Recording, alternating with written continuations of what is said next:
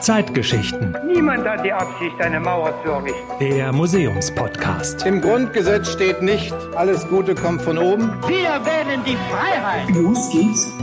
In Berlin, wunderschön an der Spree, direkt neben dem Bahnhof Friedrichstraße, steht ein gläsernes Gebäude nicht sonderlich hoch, mit einer grau-blauen Stahlkonstruktion und einer runden Seite da, wo der Eingang ist. Sieht von der Architektur her ziemlich nach 1960er Jahre aus und das ist auch genau die Zeit, in der das Ganze gebaut wurde. Die Rede ist vom Tränenpalast und damit herzlich willkommen zu dieser Zeitgeschichte. Mein Name ist Maike Rosenplanter. Das Gebäude, das wurde früher genutzt als Grenzübergang Bahnhof Friedrichstraße.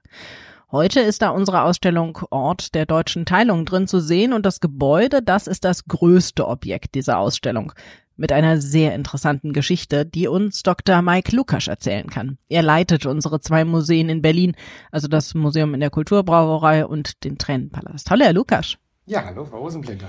Wofür wurde dieses Gebäude denn ursprünglich gebaut? Ja, ursprünglich wurde das Gebäude als Grenzübergangsstelle genutzt. Also das heißt als Ort, an dem man passieren musste, um aus Ostberlin, der DDR, nach Westberlin, die Bundesrepublik, zu reisen.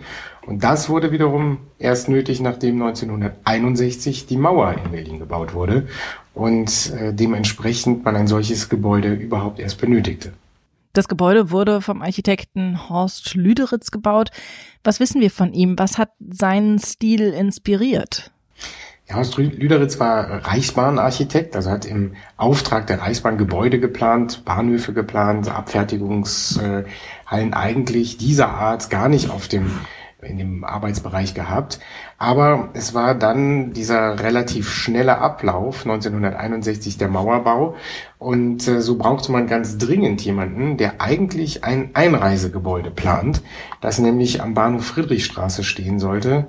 Dafür ist es wichtig zu wissen, dass es ein ganz entscheidender Verkehrsknotenpunkt war und ist, der Bahnhof Friedrichstraße hier in Berlin. Und so wurde aus Lüderitz beauftragt, ein Einreisegebäude zu entwerfen, um die Menschen in der DDR willkommen zu heißen. Und wie wurde es dann zum Ausreisepunkt? Ja, man hat relativ schnell gemerkt, dass die Planungen, die doch sehr rudimentär in Teilen waren, eine Stadt zu teilen nicht aufgegangen sind. Also da hatte man auch das Verkehrsaufkommen und vor allem die Infrastruktur unterschätzt, die am Bahnhof Friedrichstraße besteht. Es gibt ja dort Nord-Süd- und Ost-West-Verbindungen, die auch während der Teilung weiter bedient wurden. Und so hatte man sich ursprünglich gedacht, dass man das alles im Bahnhof abfertigen kann, aber sehr schnell gemerkt, dass das nicht geht und dass man ein solches Gebäude braucht. Und hat dann eben gedacht, naja, man macht ein modernes, funktionales Einreisegebäude. Da die DDR aber kein normaler Staat war, sondern eine Diktatur. Und das bedeutet, dass man sehr viel strenger und anders kontrollieren musste, war relativ schnell klar, dass das neue Gebäude dann eben als Ausreisepavillon benutzt werden würde, als Grenzübergang genutzt werden würde. Und das widersprach eigentlich dem ursprünglichen Gedanken auch des architektonischen Hintergrunds.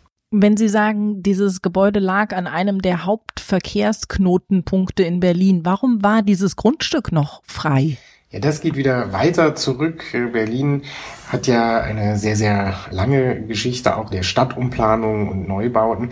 Tatsächlich ist das Anfang des 20. Jahrhunderts äh, frei geworden als man eine, eine Akademie, die dort stand, abgerissen hat und auch seitdem über dieses, wie es hier heißt, Spreedreieck äh, nachgedacht hat.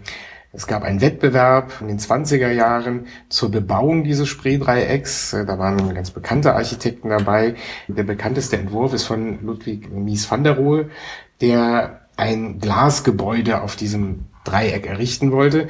Und es ist dann aber nie zu einem wirklichen Bau an dieser Stelle gekommen. Aus unterschiedlichen Gründen, Streitereien.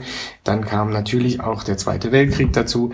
Und so ist es eigentlich immer ein Stück, auch ein Stück Traum gewesen, was man auf diesem Spreedreieck wohl verwirklichen könnte. So, und dann wurde da dieses moderne Glas-Stahlgebäude hingesetzt. Was haben denn die Berliner dazu gesagt? Fanden die das gut? Ja, man muss schon sagen, dass in der Zeit andere Themen überwogen. Also dieser Mauerbau, der doch für viele Menschen in Berlin sehr überraschend kam. Berlin war ja, wenn Sie so wollen, auch zur Zeit der Teilung ja noch eine halbwegs offene Stadt. Man konnte von Ost nach West reisen. Viele Menschen, die in Ostberlin gewohnt haben, haben in Westberlin gearbeitet oder andersrum. Und so war eigentlich die Teilung, die Mauer natürlich das, das Hauptthema, das es dort zu besprechen galt. Und als das 62 dann in Betrieb genommen wurde, da war ja schon klar, dass Reisen für Bürger aus der DDR eben nur noch ganz in Ausnahmefällen möglich sind. Und so bekam dieses Gebäude jenseits seiner architektonischen Ausrichtung natürlich eine ganz andere Relevanz. Die Menschen haben es eben als den letzten Ort wahrgenommen, über den man gehen muss, wenn man die DDR verlassen will. Und insofern war es eigentlich von Beginn an sehr emotional aufgeladen. Wir gehen ja in der nächsten Folge nochmal genauer in den Tränenpalast, aber vielleicht können Sie uns ja schon mal erklären, wie diese Station überhaupt aufgebaut war. Nachdem man die Funktion geändert hatte, also aus dem Einreise- ein Ausreisegebäude gemacht hatte, war es so, dass wenn man oberhalb des Gebäudes reinkam, da der Eingang befindet sich etwa auf der Höhe der Brücke oder des Bürgersteigs zur Spree hin.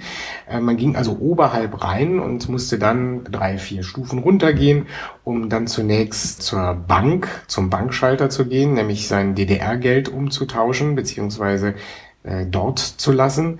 Dann gab es eine Zollkontrolle, die sich in der Mitte befunden hat, wo man seinen Koffer öffnen musste. Und dann erst konnte man weitergehen zur Passkontrolle. Hier äh, dauerte es dann natürlich eine gewisse Zeit, bis man dann die Freigabe bekommen hat, in den Bahnhof weiterzugehen. Und das ist das Besondere an diesem Gebäude. Wenn man es heute sieht, es ist ganz wichtig, das mit dem Bahnhof zusammenzudenken. Denn alleine hatte das Gebäude gar keine Funktion. Erst durch die Verbindung zum Bahnhof gelangten dann die Menschen, die aus der DDR ausreisen durften, dann auch zu den Zügen. Das klingt jetzt alles so als wären das ja eigentlich Sachen, die, naja, nicht so ganz offen sein sollten. Wie passt das denn dann mit der Offenheit dieses Gebäudes zusammen? Ja, das ist der große Widerspruch äh, an diesem Gebäude, denn als Einreisegebäude ergab diese Architektur durchaus Sinn. Die Überlegung war, sie kommen am Bahnhof Friedrichstraße an, so wie die Machthaber der SED sich das vorstellten, in einem modernen sozialistischen Staat, in der Hauptstadt der DDR. Sie würden aus dem Bahnhof durch einen Tunnel in diesen Tränenpalast hineinkommen oder in dieses, äh, diese Empfangshalle. Und das architektonisch Besondere ist, ist, dass sie dass das Dach sich nach vorne hin aufrichtet, also trapezförmig dann nach oben weggeht. Die Decke war in einem hellen Blau gestrichen mit abgesetzten weißen Kassetten, die aussahen wie Wölkchen. Und äh, so sollte man also in die, die schöne Welt des Sozialismus kommen. Dass man die Funktion dann umgedreht hatte, brachte genau die Probleme, die Sie beschreiben, mit sich, nämlich dass es eigentlich viel zu lichtdurchflutet, viel zu einsehbar und viel zu offen war und auch in der umgekehrten Funktion gar nicht mehr so richtig funktionierte. Und so hatte man von Beginn an eigentlich mit all diesen architektonischen Besonderheiten, die auch heute noch sehr schön aussehen, für den dann verwendeten Zweck große Probleme. Also man musste die Fenster abkleben zum Teil äh, oder verhängen, man musste Kabinen bauen, man hat versucht, Wege dort zu finden, das Ganze dann nicht mehr ganz so transparent zu machen. Und das ist der Widerspruch, der mit diesem Gebäude bis heute verbunden ist. Viel Glas, lichte Fenster, Sonnenstrahlen, Wolkendecke, das klingt alles irgendwie sehr fröhlich und gar nicht nach Tränen. Wieso heißt dieses Gebäude dann Tränenpalast? Ja, wie gesagt, die Idee war ja, dass man auch fröhlich sein sollte, wenn man in die Hauptstadt der DDR kommt. Als Ausreisepavillon ist es natürlich eine ganz andere Situation. Wenn Menschen ausreisen durften, was sie ja erst dann in den 80er Jahren vermehrt dürfen, die meisten dürfen ja gar nicht aus der DDR ausreisen. Und ähm, so ist das Gebäude der letzte Ort oder vor dem Gebäude der letzte Moment, wo man sich von den Menschen, die dann die DDR verlassen dürfen, verabschieden musste. Und äh, das ist natürlich in einer Zeit, in der man nicht wusste, ob man sich wieder sieht, wann man sich wieder sieht, sehr, sehr emotional. Und so hat dieses Gebäude viele, viele Namen bekommen. Tränenbunker ist äh, auch etwas, äh, Tränenpalast hat sich so ein bisschen äh, durchgesetzt, weil es immer mit Emotionen verbunden war, immer mit der Trauer dass man sich hier wirklich verabschieden musste und eben nicht sagen konnte, ja, ich komme nächstes Jahr wieder, sondern vielleicht ist der Abschied sogar für immer. Das war die Dimension, in der man damals denken musste. Und dann kam der Fall der Mauer und alle Grenzübergänge wurden überflüssig. Was ist denn dann aus dem Tränenpalast geworden? Ja, zunächst mal sind die Kontrollen ja zumindest sporadisch weitergegangen, auch nach dem Fall der Mauer. Aber sie sind, haben natürlich schon ihren Schrecken verloren. Das sind ganz spannende Bilder, die wir auch in der Ausstellung zeigen von Diensthabenden, die eigentlich gar nicht mehr wissen, was sie da genau machen sollen. Und dann ist es erst ab dem 1. Juli mit dem Inkrafttreten der Wirtschafts-, Währungs- und Sozialunion, dass die Grenzen wirklich 1990 ja, wegfallen. Und der Tränenpalast wird abgeschlossen. Die Dinge im Tränenpalast werden abgebaut. Alles, was man noch verwenden kann, wird verwendet. Und ansonsten zieht man im Prinzip weiter. Und das ist ganz wichtig für Berlin-Besucher heute. Der Bahnhof Friedrichstraße war nicht das belebte Zentrum, das es heute ist, sondern es war so ein bisschen am Rand. Der Fokus lag auf ganz anderen Gebieten in Berlin, zum Beispiel auf dem Potsdamer Platz.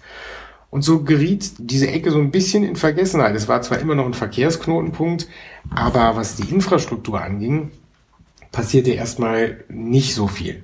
Und insofern ist der Tränenpalast dann entdeckt worden, dann, wie es in den 90ern in Berlin üblich war, als Veranstaltungsort in Besitz genommen worden, da es auch keine konkreten Forderungen gab, da etwas einzuhalten, äh, konnte man da also tatsächlich tanzen lernen, Salsa oder Kabarett sich anschauen. Ist das Gebäude denn in der Zeit dann irgendwie groß umgebaut worden oder ist das heute noch so in etwa so, wie es früher war?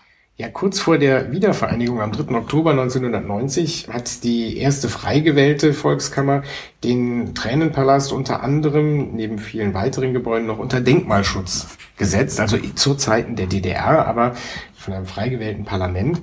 Und insofern sollte eigentlich keine Veränderung vorgenommen werden. Dennoch muss man sagen, in den 90er Jahren, wo so viel so schnell gehen musste, sind bereits erste Eingriffe erfolgt. Und das ist die Hauptverbindung nämlich des Gebäudes mit dem Bahnhof. Die ist relativ schnell abgerissen worden, damit man dort eine Verbindungsstraße bauen konnte.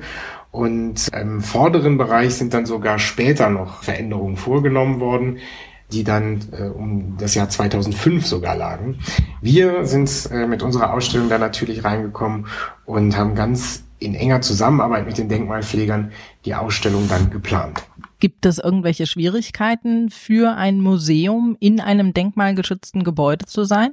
Absolut, denn dieses Gebäude ist ja nicht für den Zweck einer Ausstellung gebaut worden. Also alleine die Verteilung von Strom innerhalb des Gebäudes, die, was für eine Ausstellung ja sehr wichtig ist. Da gibt es also keine Kabelkanäle oder sonstiges. Da können Sie aber auch nicht einfach mal den Boden aufstemmen und die Kabel verlegen sondern äh, müssen das natürlich kreativ lösen und äh, das sind die Herausforderungen an diesem Ort, der natürlich ganz andere Anforderungen heute hat, als er das damals hatte. Und insofern müssen wir umgehen mit einem denkmalgeschützten Boden, einer denkmalgeschützten Fassade, einer denkmalgeschützten Decke.